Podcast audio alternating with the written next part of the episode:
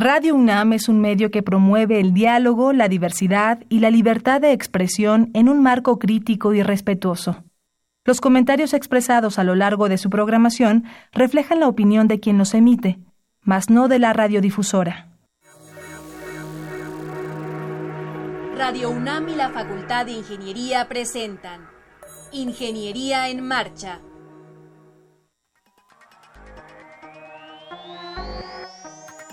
un espacio dedicado a la divulgación del quehacer de la Facultad de Ingeniería. Ingeniería en Marcha. Le informamos sobre las innovaciones tecnológicas y de investigación. Orientamos en temas de autoconstrucción. Presentamos la cultura y las artes. Y compartimos nuestras victorias en el deporte. Ingeniería en Marcha. Un programa pensado para vincularnos con usted. Ingeniería en Marcha.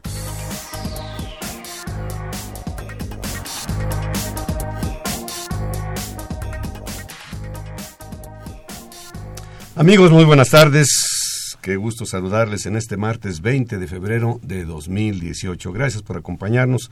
Yo soy Ernesto Mendoza y con el gusto de siempre saludo eh, en esta ocasión a Rodrigo Sepúlveda. Rodrigo, gracias por estar con nosotros. ¿Cómo estás? Al contrario, muy bien, muy contento en este octavo programa, ya el octavo programa del año. Eh, invitamos a, nuestros escuchas a que estén en contacto como siempre con nosotros. Eh, una de las maneras es en la página del programa que es www www.enmarcha.unam.mx. También pueden, eh, y es la forma ahora más fácil, más común, eh, vía Facebook está Sandra Corona atenta para sus comentarios. Eh, por vía telefónica, José Antonio García García del Departamento de Sanitaria y Ambiental, el ingeniero está atendiendo las llamadas en el 55 36 89 89 y pueden descargar finalmente el programa eh, en formato podcast un par de días después de que se emite en vivo. Así es, el octavo programa del el 8 del 18, estamos en el año 2018. Sí, es el octavo. El 20 de febrero, según nos dicen, hoy es Día Mundial de la Justicia Social. Me están enviando aquí un cartel que dice, cambiar el mundo, amigo Sancho, no es ni utopía ni locura, es justicia. ¿Qué tenemos para el día de hoy? Bueno, pues estará con nosotros, de hecho ya que está en el estudio, el ingeniero Daniel Martínez Macedo Fíjense bien, nos va a hablar de un prototipo de lentes para débiles visuales, un proyecto sumamente eh, útil para la sociedad. Ya nos estará platicando él en qué consiste este, este interesantísimo proyecto. Vamos a hablar ahora del concurso Cuentacuentos que lleva a cabo la facultad. Tenemos al ganador del primer lugar en la categoría de profesores. Se trata del ingeniero Víctor Germán Mijangos y nos va a leer su cuento. Se llama Viaje. Y en la parte final del programa estará nuestro director, el doctor Carlos Agustín Escalante Sandoval, quien nos va a platicar acerca de su tercer informe de actividades 2017, que fue la semana pasada. Tiene números realmente muy interesantes. Así es que no se vaya y acompáñenos. Estás en Ingeniería en Marcha, el programa radiofónico de la Facultad de Ingeniería. Si deseas escuchar el podcast del día de hoy y los de programas anteriores o descargar el manual de autoconstrucción, entra a nuestra página www.enmarcha.unam.mx.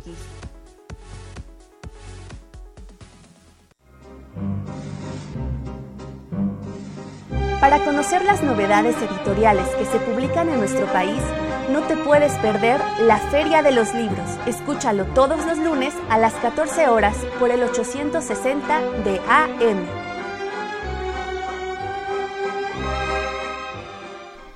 Estamos de regreso con ustedes amigos y está en cabina, como ya había dicho el maestro Mendoza, el ingeniero Daniel Martínez Macedo. Él nos va a presentar un prototipo de lentes para débiles visuales. ¿Cómo estás Daniel? Hola, ¿qué tal? Muy bien, Rodrigo. Bienvenido el gusto es mío, la verdad es que es muy contento de estar aquí con ustedes. Gracias, gracias por acompañarnos. Oye, es un, es un, bueno, nos trajiste a la cabina el prototipo eh, y platícanos un poco. Primero lo que nos gustaría escuchar es cómo surgió la idea, por qué te llamó la atención atacar este problema que, por lo que hemos leído, es amplio en la sociedad. Sí, en efecto. De hecho, la idea surge a partir de identificar una necesidad. Esa necesidad, pues, básicamente en mi trabajo también, ¿no? Entonces, eh, un día, al hacer algunas pruebas y el estar trabajando, me di cuenta que podía yo realizar con una cámara la identificación de ciertos objetos, ¿no? Entonces después de haberlo llevado a cabo, que sí, no, uno como ingeniero tiene que buscar el poder llevar y obtener realmente una aplicación útil para la sociedad de, tu conocimiento. Entonces, se me ocurrió que podría montar quizá un pequeño circuito en el cual se estuviera ejecutando toda la lógica que yo desarrollara y a través de una cámara integrada pudiera describir a las personas objetos, ¿no? Objetos, entornos, describir básicamente el contenido de una fotografía. En eso consiste, en, principio. Ok, ¿Y, cómo es que funciona? ¿Cuál, eh, digamos, eh, voy a describir un poco eh, los lentes. es un, son los lentes oscuros que tienen, parece ser un, un, un pequeño lente de cámara, apenas se alcanza a ver, no sé cuál sea su medida y tiene un, una especie de contenedor que supongo que ahí tiene pues su, su, batería y todo el circuito. Y, y, qué es lo que hace? Sí, perfecto. Pues como bien lo comentas, eh, consiste en unos lentes que en, un costado del armazón tienen bueno, montado un circuito. El circuito consta o se conforma de dos botones y una cámara en la parte frontal. ¿Sale? Eh, el punto interesante aquí es los botones tienen la capacidad de uno de ellos realizar la toma de una fotografía en un formato digital a través de la cámara y el segundo botón le permite al usuario intercambiar el modo en el cual se encuentra, dado que no es lo mismo realizar la identificación de objetos o personas que realizar la lectura de texto. Una de las características importantes de estos lentes es que al ser pensados se busca mejorar también las oportunidades de inclusión laboral de las personas. ¿De qué manera? Muchas veces las personas en sus labores y actividades del día a día se ven en, una situación en la que necesitan leer algo, pero quizá ese texto no tiene sistema o no está escrito en sistema braille. ¿Cómo le hacen ellos? No hay manera, a menos que un tercero lo haga por ellos. Entonces, la idea de esto es, ¿por qué no hacer que la tecnología sea un apoyo para ellos? Que a través de una cámara tome una fotografía de algún texto en el lugar que se encuentre, un cartel, lo que sea, y los lentes lo lean por él. Y realmente es lo que hacen.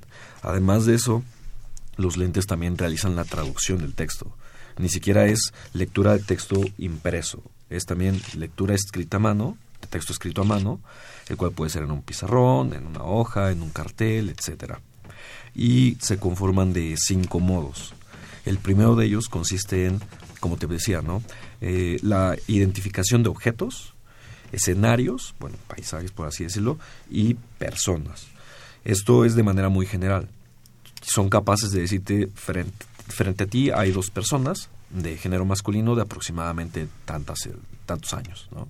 O tienes una taza de café, tienes una manzana, un jarrón, un florero, eh, es un refrigerador, es tu cocina, una mesa, una silla, etcétera, ¿no? El segundo modo le permite al usuario realizar la lectura del texto. Fíjate que una de las preguntas que más comúnmente me han hecho es, oye, ¿cómo le hace la persona para saber que frente a él hay un cartel? ¿No? Aquí es donde se interactúa en los distintos modos. El primer modo le dice a la persona, tienes un cartel enfrente. Y ya que sabe que hay un cartel o algo que pueda tener posible texto, lo cambia al modo de identificación de texto, en donde ahora sí ya hace la lectura del contenido del... Daniel, perdón la interrupción, ¿esto es en tiempo real? O sea, esto o, o toma la fotografía y hay un tiempo ahí para procesarla. ¿Qué, desfasamiento hay entre una acción y la otra? Sí, no, muy buena pregunta. La realidad es que se ha buscado hacer esto lo más apegado a tiempo real. Actualmente los tiempos de respuesta deben de rondar entre 3, es las pruebas que he hecho, hasta 5 segundos. Eso también depende eh, en medida de la conectividad a Internet. Eh, por decirlo así, los lentes tienen ciertas ventajas o según el punto de vista. Una de ellas es que funcionan conectados a Internet. Ese Internet puede ser el de un teléfono celular, que ni siquiera se necesita que sea alta gama, o dos, utilizando redes inalámbricas que hay abiertas, por ejemplo, en parques, en plazas, etcétera, ¿no? Entonces, ¿esto qué le permite al usuario? Tener una mayor movilidad. Él se puede mover de un parque a una plaza o estar en la ciudad o ir incluso hacia el metro y hacer uso de esas redes con las cuales va a poder seguir trabajando. Operar sus lentes. Exacto. Y eh, esto en qué, en qué apoya y por qué se planteó de esta manera es, uno, sería mucho más costoso que el circuito que, que esté montado en el armazón pueda hacer todo eso de manera local. Entonces, eso es uno. Y dos, también el circuito de montado de manera local tendría que tener un gran poder de cómputo para poder realizar todos esos cálculos y procesamiento, para traerlos en el menor tiempo posible. Con el tamaño del circuito actual, pues yo creo que le llevaría algunos minutos y ya no sería una respuesta tan apegada al tiempo real. ¿no? Entonces buscamos mejorar la experiencia del usuario con este tipo de, arquitecturas. Bueno, nos estamos platicando de los cinco escenarios. El primero, que es la identificación de objetos, de personas, animales y demás. Luego nos hablaste de el procesamiento de la lectura, ¿no? Sí el tercero es el, procesamiento precisamente de esa lectura y nos quedó pendiente por ahí el cuarto y quinto ah, modo. El, tercero es, la diferencia con el segundo es que es escrita a mano. Y el cuarto modo consiste en la identificación de rostros. Por el momento, en este prototipo se hace la identificación de rostros o previamente cargados o, por así decirlo, celebridades, ¿no? En donde tú puedes tomar una fotografía a alguien que sea quizá de tu interés y te puede decir, ah, sabes que se trata de tal persona o futbolista, etcétera, ¿no? La idea es que las personas tengan la capacidad de ir registrando como una pequeña base de datos local en donde pueda registrar a sus familiares cercanos, su papá, su mamá, hermanos, primos, tías. Entonces, ellos cuando lo requieran, simplemente toman una fotografía para identificarlos. Los lentes le pueden decir, él se trata de tu papá José, de tu mamá María, etcétera, ¿no? Y el quinto y último modo consiste en la identificación de lugares. Estos son lugares bien conocidos, como por ejemplo puede ser el Palacio de Bellas Artes. De hecho, en la demostración yo hacía énfasis en Bellas Artes, en Chichen Itza, que son lugares pues bien conocidos, ¿no? La realidad es que esos últimos modos eh, estamos trabajando en llevarlos hacia un nivel de madurez pues mucho mayor, ¿no? En donde la persona tenga la capacidad de preguntarle los lentes dónde me encuentro y que ellos le den coordenadas, le den referencias en calles de dónde él realmente se encuentra, porque ese es un punto también importante ¿no? para las personas con debilidad visual. Claro. ¿Cómo se llama el proyecto? ¿Intelentes? Sí, el proyecto se llama Intelentes. ¿Hay algo semejante o similar en el mercado? Sí, hay, hay algunos otros productos similares en el mercado, pero eh, los principales diferenciadores que tienen estos contra lo que hay actualmente es uno, buscamos eh, reducir drásticamente los precios. ¿no? Los que actualmente en el mercado rondan entre los 1.500 a 2.500 dólares, lo cual pues es una suma considerable para las personas con debilidad visual. Eh, punto número dos, esos lentes tienen la capacidad también de realizar identificación de texto escrito a mano y además traducción al español. ¿sí? En algunas pruebas se estuvo revisando y ejecutando eh, con, con igual de algunas tecnologías que se puede traducir de inglés portugués, francés, etcétera, alemán, lo cual pues también sería un gran valor, ¿no? Y pues por último es mejorar la experiencia del usuario, ¿no? Que es hacia donde estamos encaminando todo este proyecto, obviamente. Eh, ya nos dijiste que está en etapa de prototipo.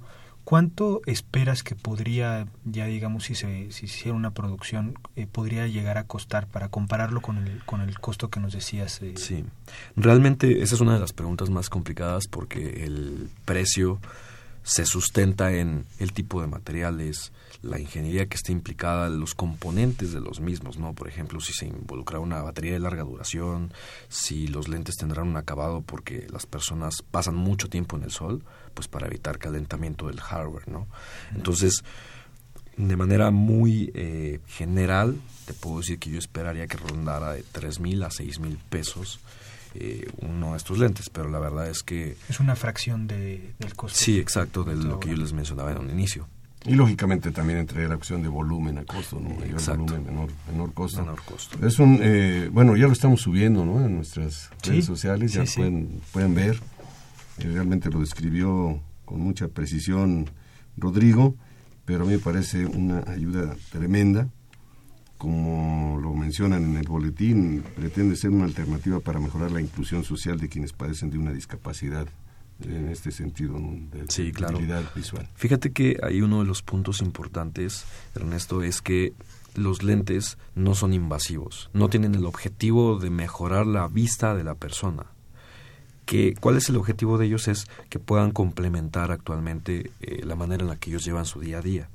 Entonces, los lentes lo que hacen es al tomar la fotografía generan un audio el cual la persona escucha y ya sabe qué es lo que tiene enfrente, el texto que hay ahí. ¿no? Entonces, de ninguna manera pretenden los lentes reemplazar una cirugía o algún tratamiento, sino más bien complementar. Es complementario. Exacto.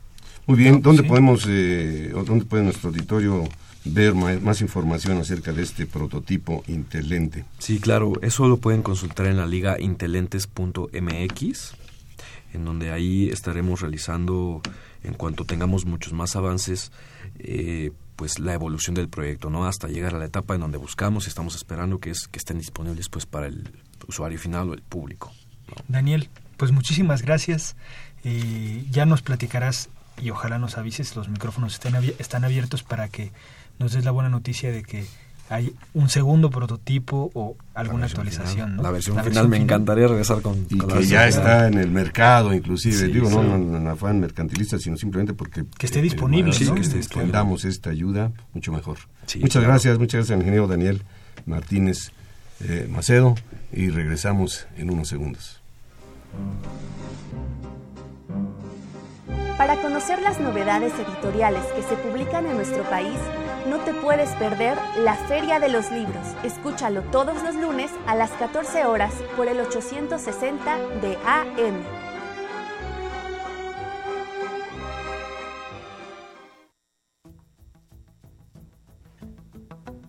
Les compartimos que en el portal web de la Facultad de Ingeniería se han publicado los documentos, acuerdo por el que se establecen políticas institucionales para la prevención, atención, sanción y erradicación de casos de violencia de género en la Universidad Nacional Autónoma de México, y Protocolo para la atención de casos de violencia de género en la UNAM. Están a su disposición a través del botón de acceso Igualdad de Género ubicado en la página de inicio del portal web de la FI www.ingeniería.unam.mx. Estamos ya de regreso. Gracias por continuar con nosotros. Nuestro teléfono 55 36 89 89. Bien, la Facultad de Ingeniería acostumbra, ya tiene varios años, realizar un concurso concurso Cuentacuentos en dos categorías, la abrió hace como dos, tres años a profesores, originalmente era para alumnos. Y está con nosotros el ingeniero Víctor Germán Mijangos, él ganó el primer lugar en la categoría de profesores con su cuento que se tituló Viaje. Eh, Víctor, bienvenido. Gracias, por estar con nosotros. Gracias, gracias. Sabemos que por ahí tienes muchos compromisos de, académicos y demás. Te agradecemos doblemente que esté con nosotros. Pues muy rápidamente, platícanos este, cómo, cómo nace tu, tu gusto por escribir. ¿Ya tienes tiempo escribiendo? Nos platicabas eh, antes de entrar al aire que es la primera vez que tú incursionas en, este concurso Cuenta Cuentos. Primera vez y primer lugar. Sí. Sí, pues ya realmente pues yo siempre he tenido gusto por la lectura y ya desde joven, digamos en la preparatoria, eh, un poco en la secundaria, pues como que me interesó un poco la escritura, entonces como que me di un poquito a la tarea de escribir cosas y pues hasta ahorita es cuando ya, pues la primera vez que participo en algún concurso de, este, de esta índole estás viendo un pequeño fruto ya de tu trabajo como escritor. Sí, Que no es fácil, lo hemos comentado, cualquiera puede escribir, pero escribir llamando la atención y escribir bien. Pues, ¿qué te parece si sin mayor preámbulo entramos a tu cuento y ya después lo comentamos? Pues sí, entonces lo leo. se llama, ya lo dijimos, Viaje. Viaje. Bueno, eh, Viaje. Llovía en medio de la noche se precipitaban, enormes gotas de lluvia que al el techo del microbús resonaban huecamente como lánguidos subidos de, de moscas aturdidas. Los vidrios se empañaban desde el interior, como si dentro habitaran fantasmas. Las llantas levantaban torrentes de agua sucia que terminaban por estrellarse en la lámina carcomida del vehículo en movimiento. Por la mañana no habría más que lodo seco. Los limpiaparabrisas se movían de un lado a otro en un vaivén rítmico que recordaba las agujas de un metódico reloj. Por fuera apenas se distinguía la porción de calle que alcanzaba a iluminar las luces del vehículo. Todo lo demás era absoluta oscuridad. Los postes de iluminación eran adornos ciegos, mera parafernalia inútil postrada en, las banquetas rotas y desniveladas. Era como andar en un camino siniestro, como por, como por los pasillos de un inframundo urbano habitado por ánimas terribles y violentas. Dentro del microbús permanecían inmóviles dos o tres personas en actitud de luto, cabizbajos, meditabundos, con las manos cruzadas como si rezaran. No se atreven a levantar la mirada por miedo a una afrontarse consigo mismo, hundidos en los precipitados pensamientos de una pasión absurda. Hay silencio perenne entre estos pasajeros que emulan la presencia inmóvil de los santos dentro de una iglesia. Pero de repente una voz rompe con ese mutismo luctuoso. En la siguiente esquina, El microbús se detiene bruscamente, la puerta se abre con un rechinido agudo y un hombre baja corriendo para refugiarse de la lluvia. Es siempre la misma cosa, se repite Epifanio, con las manos duras de trabajo apretadas al volante, inclinado hacia enfrente, con los ojos fijos en la oscuridad del camino, pero casi sin mirarlo, llenos de una melancolía vieja, un, un rencor vivo y ardiente. La música resuena fuertemente, pero Epifanio parece no escuchar las repetitivas notas de una canción folclórica. El alto volumen de la, de la música resonaba mudo en los oídos del Pifas. Era ensordecido por la memoria de su pasado. Por alguna razón, en ese momento, en medio de esa noche absorbente, a Epifanio le había llegado el recuerdo de su infancia. El recuerdo viejo le llegó como un golpe boxeador directo al rostro. Recordó a su padre, con ese rostro duro y moreno, ensuciado de polvo, con su mirada arisca, con sus cicatrices anónimas. Recordaba ese olor agrio del alcohol que emanaba de su hocico viejo y lampiño.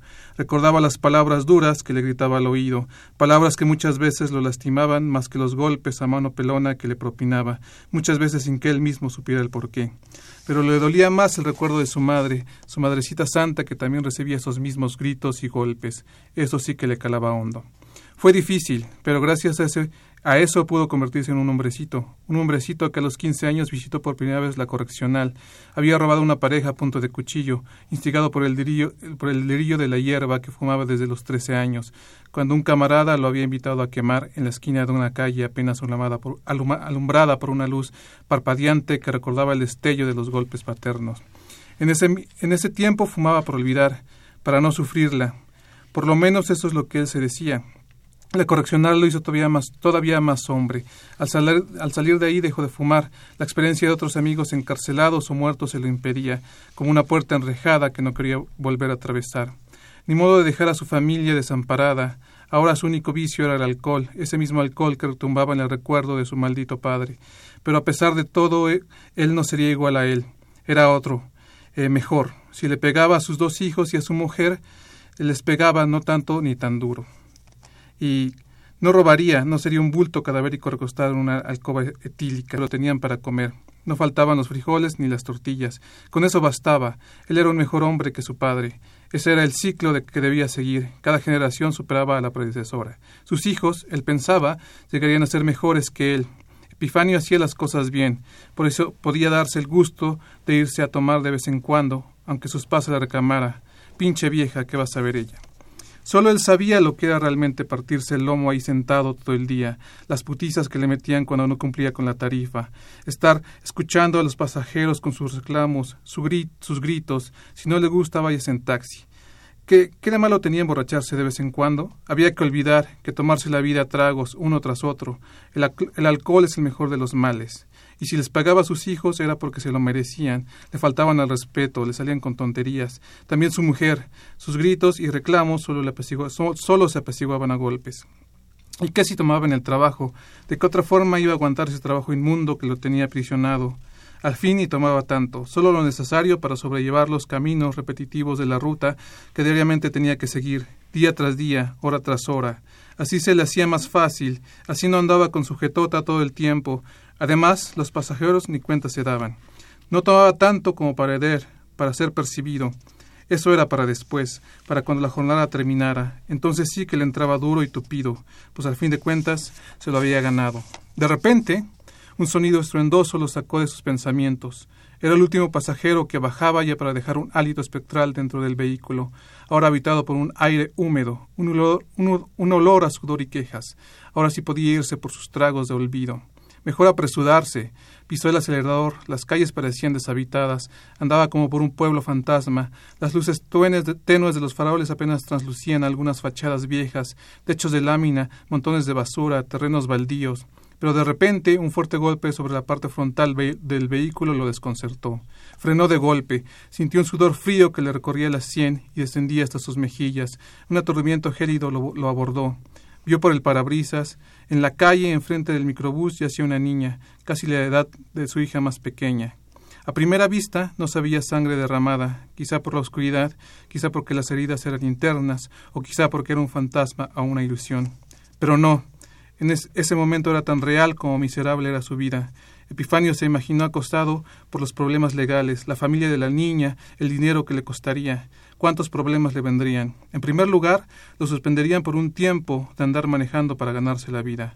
Peor aún, si la madre lo reclamaba, él tendría que hacerse cargo de los gastos médicos. Podría ser una contusión en la cabeza, los huesos rotos, quizá daños en la espina. Eso sería caro, muy caro. Sería mejor que no se levantara, que se quedara ahí, muerta. Muerta sale menos caro, pensó. Se ahorraría bastante dinero al matarla. Se ahorraría, pensó, en un momento de compasión, todo el sufrimiento de esa pobre niña. Quizá era lo mejor. De repente, sujetó con una fuerza tremulante el volante. Un temblor le recorrió la pierna casi inmóvil que estaba sobre el acelerador, pero era demasiado tarde. Una mujer había llegado corriendo. Se adivinaba que había estado siguiendo a la niña por sus callejones oscuros. Atónita, observaba hacia la calle, enfrente del microbús, para moverse, y un grito ahogado se le hundía hondo en la garganta. Ni modo de matarla enfrente de su madre, o por lo menos eso imaginó que era esa mujer. Las lágrimas y gritos que soltaba eran testimonios de su relación consanguínea. Serían tiempos difíciles, por lo mientras, ya le había arruinado el día. Hoy ya no habría tragos de alcohol que le hicieron olvidarse de esa melancolía que tenía atorada bien profundamente. Ya no estaría en la antigua cantina con sus amigos. Por lo menos hoy ya se había arruinado todo. Más adelante sería peor. Por lo menos, si lo hubiera matado, serían unos cuantos días complicados, pero pasarían rápido. Sin embargo, ahora quién sabe cuánto tiempo se llevaría, quién sabe cuántas semanas, meses o años se la tendría que ver difícil para llevar un plato a su mesa, y quién sabe qué otros problemas le vendrían encima. Pero qué pendejo, la hubiera rematado. ¿Qué te dio por escribir este sobre esta temática, eh, Víctor? Pues más que nada un poco la, la misma experiencia de uno que eh, conocer a ciertas personas que han trabajado en, en transportes públicos. En el volante, te el volante, ¿no? Y pues también la misma experiencia como ciudadano de esta ciudad, que es subirse a un eh, a un pecero, digamos, todos los días e incluso no saber qué va a pasar, ¿no? Que pueden asaltar o y sobre todo la un poco tratar de entender qué pasaba con las mentes de estas personas en las que ponemos nuestra vida, ¿no? Que, que manejan atrás de un volante y que muchas veces los vemos como muy lejanos, incluso los criticamos porque pues los vemos como muy eh, salvajes, digamos, de alguna forma, pero no saber qué, qué pasa detrás de ellos, ¿no? Que como tratar de ponernos en los zapatos del otro. La problemática que traen arrastrando y además que empiezan a las 4 o 5 de la mañana a trabajar y luego son 10 de la noche y siguen tras del volante. Digo, no es justificación, pero sí de repente yo me he puesto a pensar en ello, ¿no? Uno va en su automóvil muchas veces o, o vas en otra dinámica y, y, no te pones a pensar en todo esto que está atrás de, de la persona que pues con unas jornadas eh, inhumanas realmente trata de llevar el pan a su casa. Sí, exactamente. Creo que eso fue un poquito como ver, eh, pues tratar de ponerse el zapato del otro y ver como, pues, que no es que el humano, o por lo menos es lo que quiero creer yo, que no es que sea malvado eh, de nacimiento, sino que hay toda una formación social, una eh, situaciones, ¿no? A veces provocadas por, por la falta de educación, por la, eh, la corrupción, que nos llevan a, a tener ciertas actitudes claro. en la vida y que pues provocan muchas veces la eh, desgracia, ¿no? Que decía bien una amiga que, que pues si no hacemos nada en contra de estas desigualdades, algún otro día nos alcanza, ¿no? Entonces, eso es algo como que quería reflejar un poco, tratar de ver, eh, no simplemente verlos como eh, salvajes o gente malvada, sino que hay algo detrás ahí que en el que todos de alguna u otra forma, como bien decía Sartre, pues tenemos influencia, no tenemos responsabilidad. ¿Qué significó para ti haber obtenido el primer lugar en la primera oportunidad que, te, has participado? Pues fue una emoción muy, muy bonita, porque pues realmente nunca me había atrevido a ninguna de, este tipo de concursos, nunca había tenido como el valor suficiente para entrar, y esta vez pues fui impulsado y ya al meterlo pues eh, saber que ganaba el primer lugar, digamos la primera vez que lo hacía pues fue muy muy emocionante para mí porque pues no no lo esperaba, vaya. ¿Y estás preparando el siguiente? Pues sí, un poquito. Espero, digamos, con el tiempo, pues llegar a desarrollar otros, otras ideas que tengo por ahí y pues a ver si en el siguiente concurso entro otra vez. A ver qué. Esto tiene que ver con la capacidad de observación y de reflexión, porque anda uno en la calle, pues a veces ni sin reparar en lo que está ocurriendo alrededor, en todas las personas que, que pasan a nuestro lado y, aquí refleja eh, pues con mucha precisión lo que ocurre, me imagino un viaje ya el último, ¿verdad? Antes de llegar a la base, lloviendo con toda esta cuestión, su, su mente en otro lado, trayendo recuerdos de la infancia y demás. Me parece excelente cuento y qué bueno que el jurado lo designó como ganador del primer lugar. Felicidades. Muchísimas muchas gracias. Muchas gracias, al ingeniero Víctor Germán Mijangos, profesor de la Facultad de Ingeniería en el área de, tengo entendido, de computación, sí. clase ahí de el procesamiento del lenguaje natural. Procesamiento del lenguaje natural. Gracias por compartir este cuento y esta experiencia con nosotros. Gracias a ustedes por la invitación. Para conocer las novedades editoriales que se publican en nuestro país, no te puedes perder la Feria de los Libros. Escúchalo todos los lunes a las 14 horas por el 860 de AM.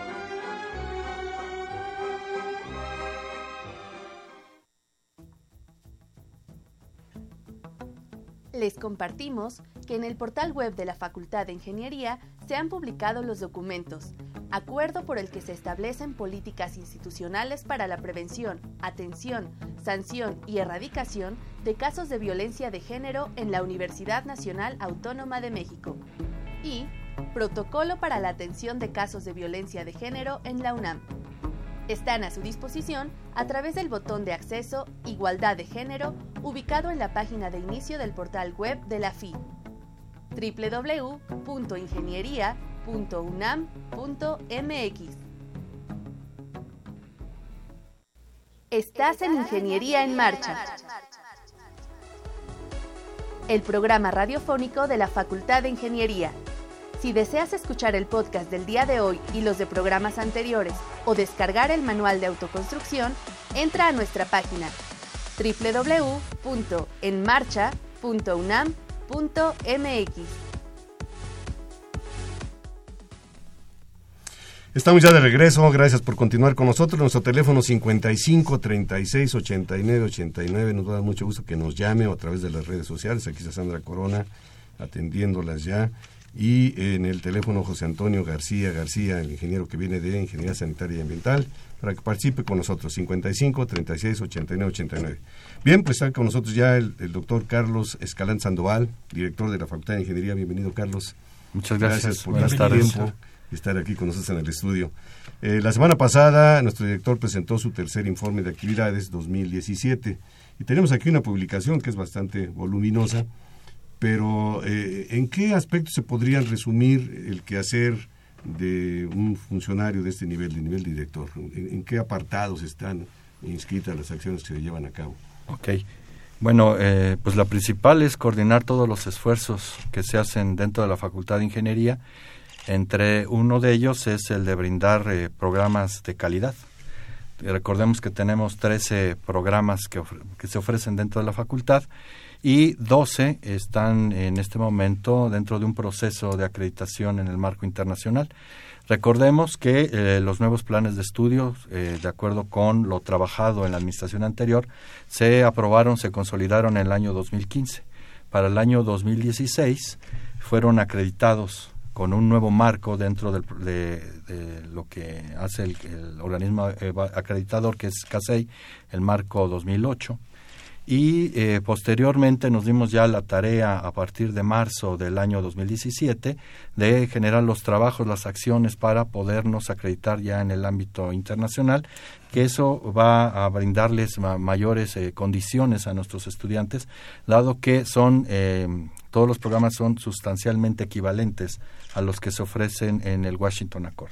Entonces, para nosotros es una gran responsabilidad como institución ofrecer las mejores condiciones para nuestros estudiantes.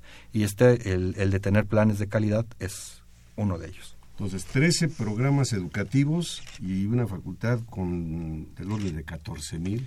Un poquitito más. Un poquito más de 14 mil estudiantes. sí, casi 13 mil tenemos en estas 13 carreras y el resto están en los programas de especialidad, maestría y doctorado y superan los 14 mil. Superan los 14 mil, casi son 14 mil 500. la magnitud de, la Facultad de Ingeniería en números, nada más de alumnos, ¿no? Ya no hablamos de, inmuebles, laboratorios, una serie de cosas. Profesores. Profesores, sí, sí, en la planta académica es bastante amplia. Y este, para completar la formación de nuestros estudiantes, también tenemos un programa muy importante de homologar la gestión de los laboratorios. Tenemos cerca de 120. De estos 120, 8 también ya están certificados ante la norma 9001-2015, que hay que hacer hincapié que estos laboratorios primero se, este, se recertificaron en la norma anterior, en por ahí de mayo, y se certificaron en octubre en la nueva norma. O sea, hicimos un doble trabajo porque no queríamos perder la certificación. Entonces, esto, eh, en cuanto a los servicios que se deben de ofrecer a nuestros estudiantes y pues este debido al talento que existe en estos laboratorios pues prácticamente este podemos decirles que voy a usar un término coloquial pero casi sin despeinarnos dado la gran capacidad que existe y el compromiso que existe con eh, para la Facultad de Ingeniería de sus integrantes. ¿Cuál es lo que tenemos en los laboratorios? De una vez lo digo. Tenemos ahora en puerta en marzo otros cuatro laboratorios, de los cuales tres pertenecen a la División de Ingeniería Civil y uno a la de Ingeniería Eléctrica, que van al proceso de certificación bajo esta norma. Y tenemos para una tercera etapa que pensamos para octubre de este año, sumar entre 20 o 25 laboratorios a esta certificación. Creo que es un esfuerzo muy importante que está haciendo la facultad. Ahora, independientemente de que entre o no al proceso de certificación, lo que estamos buscando es que todo el servicio de nuestros 120 laboratorios sea uniforme, que se perciba un cambio en el servicio y creo que los usuarios, que son nuestros estudiantes, lo están sintiendo. Esta certificación es desde el punto de vista de los procesos que se llevan a cabo dentro de ellos, la parte de docencia, ¿cómo funciona? Sí, incluye los dos porque de hecho una parte muy eh, esencial del proceso es el, la satisfacción que tiene el usuario, en este caso el estudiante, de todo el proceso y que incluye tener un reglamento y tener un manual de prácticas y que este manual se siga al pie de la letra, cuestiones de seguridad, etcétera, instalaciones adecuadas. Es, es una vamos, un marco muy estricto para el funcionamiento de los laboratorios. No solamente son procesos de gestión, sino también de la transmisión del conocimiento, que es lo que buscamos. Ya en un marco internacional. Sí, ya lo había mencionado. Lo que nosotros estamos buscando es que los planes de estudio sean equivalentes, sustancialmente equivalentes a los que se ofrecen en las instituciones que están dentro del convenio del Washington Accord este, Estados Unidos, Canadá, etcétera. Entonces, eso es lo que estamos buscando, que nuestros estudiantes no tengan ningún problema para la movilidad, nuestros académicos para el intercambio académico, para la inserción dentro de los programas de posgrado y también las potencializa mucho la, eh, el que un estudiante pueda, bueno, ya este, un egresado, pueda conseguir trabajo en estos países, porque son sustancialmente equivalentes los programas. Los programas. Eh, tomando uno de los eh, componentes, digamos, de, todo lo que involucra dirigir la Facultad de Ingeniería a los alumnos, ¿cuáles fueron los principales, cuáles logros se podrían destacar? Ok. también los, los alumnos han estado muy comprometidos dentro de su programa de estudios lo que presentamos ante la comunidad de la Facultad de Ingeniería fueron las estadísticas en cuanto a la reducción que tenemos de la deserción en el primer semestre. El, porcentaje de alumnos aprobados dentro del primer semestre, el segundo semestre, es decir, el primer año, y después nos fuimos al segundo año, es decir, los cuatro semestres, se han, han aumentado la tasa de aprobación y por lo tanto la de deserción. Esa es una. La segunda, hemos aumentado y de manera importante en los niveles de titulación. Para el año 2015, gracias a la aportación que nos hizo eh, el Consejo Técnico de nuestra facultad, que agradezco mucho, se eh, flexibilizaron las eh, opciones de titulación. Se volvieron menos estrictas en cuanto a promedios, etcétera. Y esto ha permitido que en el año 2016 en un 50% comparada a la de 2014, que eran, eh, tuvimos en el 2016 1.720 alumnos. Ahora para el 2017, que fue el motivo del informe, son 1.769, es decir, estamos presentando una eh, tendencia al crecer en cuanto a los niveles de titulación. Es cierto que todavía nos falta muchísimo por hacer porque, este, déjenme informarles que tenemos cerca de 3.000 estudiantes que ya tienen el 100% de los créditos y que pueden acceder a la titulación. Pero todos los comités de titulación dentro de las divisiones están haciendo un gran esfuerzo por contactarse con los estudiantes hay un seguimiento mucho más puntual en qué, en qué fase se encuentran, si les falta el servicio social, si les falta alguna materia, y se ponen en contacto con los estudiantes para poderlos incentivar para este el proceso de titulación. se titulen. Se titulen, creo que es una parte muy importante. Finalmente es uno de los compromisos que tiene no solamente la Facultad de Ingeniería, sino la universidad, porque bueno, sí terminó el alumno, pero le falta titularse. Yo les digo a veces en plan así un poquito metafórico, que están nadando y les falta tocar nada más ya la, alberca, ¿no? Si no lo tocan, no han terminado la, carrera. Entonces, pues eh, eh, son muy halagüeños pues estos dos aspectos. Uno, eh, disminuir el índice de deserción, que ingeniería es una carrera difícil, ¿no? En cualquiera de las carreras que, los alumnos eh, aborden es, es, difícil y, se, se, aceptaba que iba a haber un alto índice de deserción. Y por contraparte, los niveles de titulación se han aumentado. Eso es en cuanto al eh, aspecto de los, de los alumnos. Si nos vamos al profesorado, ¿qué, podemos destacar ahí? Bueno, eh, una parte muy importante fue eh, la consolidación. Ya había en muchas áreas, pero lo digo, la consolidación de lo que llamamos las academias, del trabajo colegiado.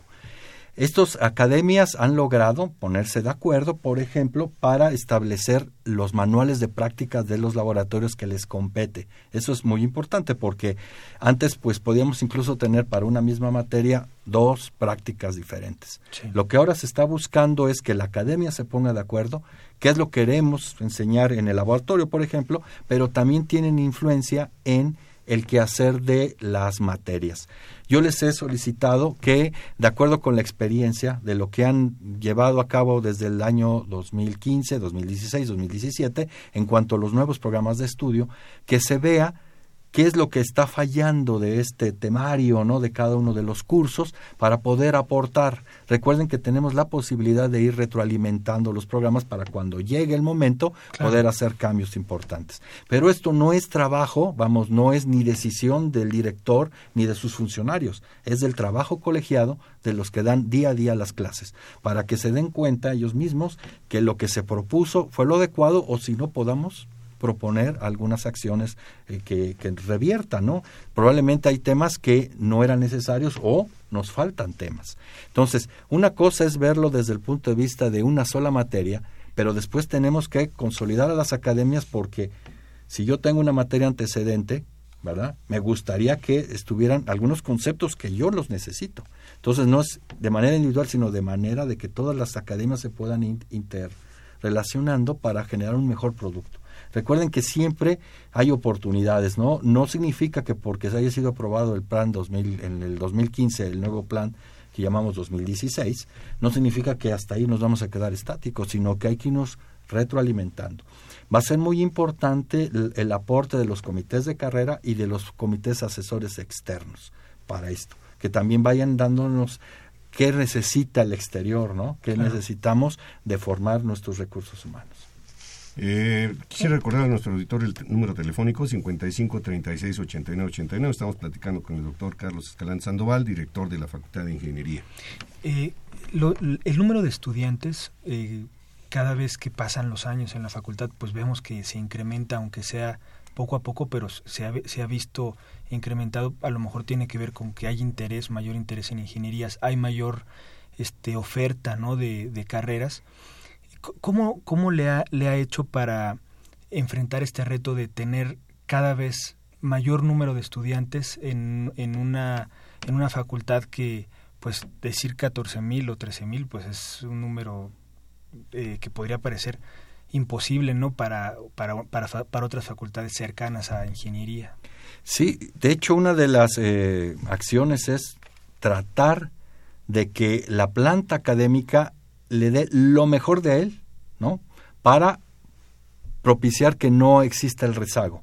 Porque no queremos, y eso lo dejo, lo enfatizo claramente, no se trata de tener números por tenerlos, y ni se trata tampoco de aprobar por una cuota. Es decir, este, estadísticas muy bonitas porque simplemente les regalamos las notas. No, se trata de muchos académicos se han comprometido tanto con la facultad que ahora redoblan los esfuerzos de lo que antes hacían y ahí están las cifras de aprobación. ¿Qué logramos con esto? No tener tantos grupos tan llenos, porque hay muchos reprobados, sino que se ha visto que han ido pasando, pasando, aprobando, vamos, las materias, pero para lo que nosotros lo más importante va a ser valorar el aprendizaje. Es decir, no necesito que apruebes, necesito que aprendas. Entonces necesitamos estar lo más parte seguros de que lo que se ha enseñado se ha aprendido, no simplemente llevar cifras alegres. Y esto pues también tiene mucho que ver con las academias. Claro. ¿Qué se hace en ciencias básicas? Pues se hacen los exámenes de diagnóstico una vez que inician otro nuevo curso para ver si lo antecedente este, ha sido aprendido. Entonces, si esta estrategia la podemos eh, reproducir en, las de ciencias de ingeniería e ingeniería aplicada para hacer realmente un diagnóstico si lo he enseñado este se ha aprendido. Y que lo enseñen y que lo enseñen todos no nada más algunos profesores. no por eso el papel de la academia porque a mí me gustaría que la academia sí reflejara qué enseñamos y cómo lo evaluamos pero en conjunto para que sea un bloque homogéneo. Sabemos que la academia hay, son heterogéneos, no todos pensamos lo mismo, pero se trata en una discusión académica que logremos un consenso hacia dónde queremos llevar a la facultad. Sí, que haya ejes, ¿no? Que haya ejes, ¿verdad? Entonces, estamos aprovechando el talento que lo hay y muchísimo en la facultad y esperamos. Las acciones van a ser complicadas porque no son de la noche a la mañana, pero busquemos que esto vaya este, llevándonos a un rumbo para el éxito de la facultad. Y esto es con la aportación de todos. ¿Qué está haciendo la facultad para impulsar la investigación? Ok, fíjense que es algo muy importante. El, tenemos que va asociada a la renovación de la planta académica, porque eh, los eh, que han entrado con este los hijas que llamamos que es este los jóvenes académicos los jóvenes académicos eh, la mayoría entran conscientes de su papel, porque es un cambio generacional, pero también están muy comprometidos, están participando en PAPIMES, proyectos institucionales, el PAPIT, en los proyectos CONACIT, y esto los está incentivando hacia la investigación, primero. Los investigadores ya consolidados están trabajando muy bien. Déjenme decirles que las cifras de artículos en revistas indexadas están aumentando. Eso es cosa personal de cada investigador. No me voy a poner este la estrellita, la estrellita. no no no. Pero lo, que sí estamos haciendo es eh, tenemos reuniones con estos hijas dos veces al año donde compartimos sus experiencias y los motivamos. Eso sí es papel de la facultad. Estar incentivando a la gente joven para que tenga mejores productos porque ellos van a ser pues los que van a llevar a cabo las acciones en el futuro dentro de la facultad y del país. Entonces pues que se den cuenta las necesidades que tenemos de siempre estar adelante y eso solamente es con investigación. Entonces los productos académicos que han reflejado nuestros profesores en los últimos años van en aumento. Y eso pues para nosotros nos debe llenar de mucha satisfacción porque si bien son cosas muy personales, como siempre lo he dicho, el enriquecer el currículum propio va a hacer que el currículum de toda la facultad aumente y sus productos pues van a hacer que seamos mejores. En la parte de se habló también en el informe, que tiene la oportunidad de estar por ahí, de la simplificación administrativa. Sí. Es un renglón también interesante, importante. Sí, eh, eh, son cosas que son tareas inacabadas y para la percepción siempre tenemos que no están bien, no están bien, no están bien. Pero créanme que estamos haciendo grandes esfuerzos para que los usuarios, en este caso nuestros profesores y también gran parte de los estudiantes, se puedan sentir satisfechos. Si hemos hecho mejoras, por ejemplo, en la, en la cuestión administrativa académica de un estudiante, las necesidades que tiene un estudiante en la inscripción, en los procesos de titulación, etcétera, son cada vez más, este, más dinámicos. Son menos veces que tiene que ir el estudiante a la facultad. Ahora, lo que es la administración, la cuestión de las compras, etcétera, también se está haciendo pues cada vez más eficiente porque estamos logrando que se tenga cada vez menos contacto con personas sino los procesos se están automatizando. Entonces esto lo va a hacer mucho más flexible. No son fáciles de entender porque casi siempre decimos esto no funciona, bla, bla, bla. Y traemos la inercia. y tenemos las ciertas, pero creo que a largo plazo ya lo vamos a sentir, ¿eh? este, los cambios que se estén dando en estas partes administrativas. Eh, respecto a la, la vida cotidiana, la vida cultural que hay en la facultad, ¿qué se ha hecho? También este en el informe se presentaron todos los tipos de actividades que ofrece la facultad, desde las deportivas, que también el número 15 consecutivo, eh, la, somos el campeón universitario, que eso también debe de ser muy importante porque como lo he dicho, no todo es física y matemáticas, sino también las cuestiones culturales y deportivas deben ser muy importantes para lo que buscamos de formación integral. El, la feria del Palacio de Minería, la Orquesta Sinfónica de Minería, eh, la Tuna, tenemos las cosas de teatro, etcétera. O sea, es muy rica la uh, opción que ofrece la Facultad de Ingeniería para que podamos este, tener esa formación integral. Entonces, este, pues el número de asistentes a los eventos culturales, pues son muy importantes, incluso cuando este, hace sus conciertos de rock, sus conciertos. entonces es siempre casa llena, son muy concurridos. Entonces, creo que la vida cultural y deportiva es muy importante para la Facultad de Ingeniería. Hablamos de alumnos, hablamos de profesores, aspectos administrativos, falta un componente ahí que me parece muy importante, que es la infraestructura. Sí. Miren, eh, hay algo muy muy importante. De hecho, pues hoy este ya pregunté cómo vamos. Hay la lo que hoy llamamos eh, ahí la ampliación del edificio J. Es un, un, edificio que nos va a proporcionar 780 nuevos espacios. Tenemos 13 aulas con para capacidad de 60 personas cada una y nos va a ayudar, ¿verdad?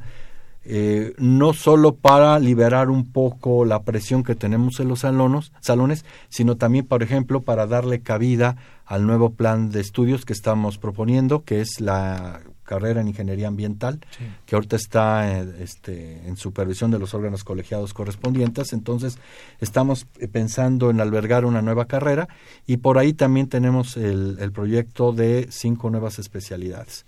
Una ya está por aprobarlo el Consejo Universitario, ya es la especialidad de manufactura, pero tenemos otras cuatro trabajando. Entonces, sí tenemos, ¿no?, dónde albergar estas nuevas opciones. Y si lo ven de manera integrada, reduciendo el número de reprobados, tenemos menos presión sobre los salones. Eso no es que vayamos a reducir los grupos ¿no? que estamos proporcionando, sino mejorando para los estudiantes las condiciones. No es lo mismo tener un salón para 40, con 40 adentro que tener una atención para 30 o 25. O sea, la atención que nosotros les vamos a dar a los estudiantes va, a ser mucho mejor. Eh, pues ya nos está diciendo por la producción que andamos muy cerca de la finalización del programa. ¿Algo que quisiera destacar el director de la Facultad de Ingeniería? Sí, yo quiero agradecer eh, así de manera muy amplia los esfuerzos que hace la comunidad para tener estos resultados ya sea la planta académica, la planta administrativa y sobre todo los estudiantes que están haciendo su gran esfuerzo para que pues la misión de la facultad es formar recursos humanos de alta calidad y creo así que lo estamos logrando. Pero es un esfuerzo colectivo que debemos de darle gracias a todos y convoco a dar el mayor de sus capacidades porque talento lo tenemos para lograr que la Facultad de Ingeniería sea ese referente nacional e internacional que todos estamos buscando. Muchas gracias, muchas gracias al director de la Facultad de Ingeniería, el doctor Carlos Escalán Sandoval, por esta interesante reseña que nos ha hecho en relación al tercer informe de actividades 2017. ¿Cómo andamos producción? Todavía nos da tiempo de leer la agenda semanal, entonces le invitamos. La Tuna de la Facultad de Ingeniería les invita al concierto que llevarán a cabo el jueves 22 de febrero a las 13 horas en el Auditorio Sotero Prieto, ubicado en el conjunto sur de la facultad. Startups y tecnologías, tendencias para este 2018 es la plática que tendrá lugar el jueves 22 de febrero a las 11 horas en el Auditorio Sotero Prieto del conjunto sur de la facultad. Creadores Universitarios es un programa cultural dedicado a la innovación y conocimiento de la UNAM. Se transmite los sábados y domingos de las 11 horas a partir de las 11 horas en Foro TV Canal 4. Los invitamos a visitar la 39 Feria Internacional del Libro del Palacio de Minería, donde habrá presentaciones de libros, talleres, mesas redondas y un sinfín de actividades. Esto será a partir del 22 de febrero en Tacuba número 5 del Centro Histórico. Se llevará a cabo la presentación del libro Los operadores móviles virtuales, perspectivas y tendencias en México, tendrá lugar el viernes 23 de febrero a las 16 horas en la capilla del Palacio de Minería, Tacuba número 5, Centro Histórico. Los esperamos en la presentación de Cuentos para el Encuentro, en la que contará con la presencia de narradores nacionales e internacionales. La cita es el viernes 23 de febrero a las 14 horas en el Jardín de las Vías de la Facultad de Ingeniería. Nos vamos, Rodrigo. No me queda sino agradecer el favor de la atención de nuestro auditorio, de Pedro Mateos en la producción del programa, Sandra Corona en las redes sociales y de Socorro Montes en los controles técnicos. Continúen disfrutando de la programación musical que Radio UNAM tiene para ustedes. Hasta pronto. Radio UNAM y la Facultad de Ingeniería presentaron Ingeniería en Marcha.